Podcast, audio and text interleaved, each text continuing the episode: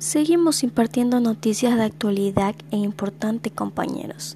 Noticias importante es que ha habido un comunicado que informa que la matriculación vehicular de Quito se suspenderá por cuatro días. Esto informó la Agencia Metropolitana de Tránsito, por lo cual el servicio se retomará el próximo lunes 28 de septiembre.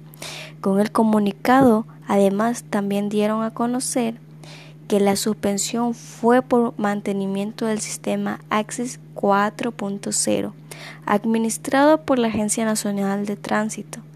Además de esto, actualmente los vehículos del Distrito Metropolitano de Quito pueden ser matriculados mediante un proceso digital al cual se puede acceder desde la página web de la AMT con esta noticia, reportándome desde Guayaquil, sigan con más noticias y esto fue Radio UNEMI.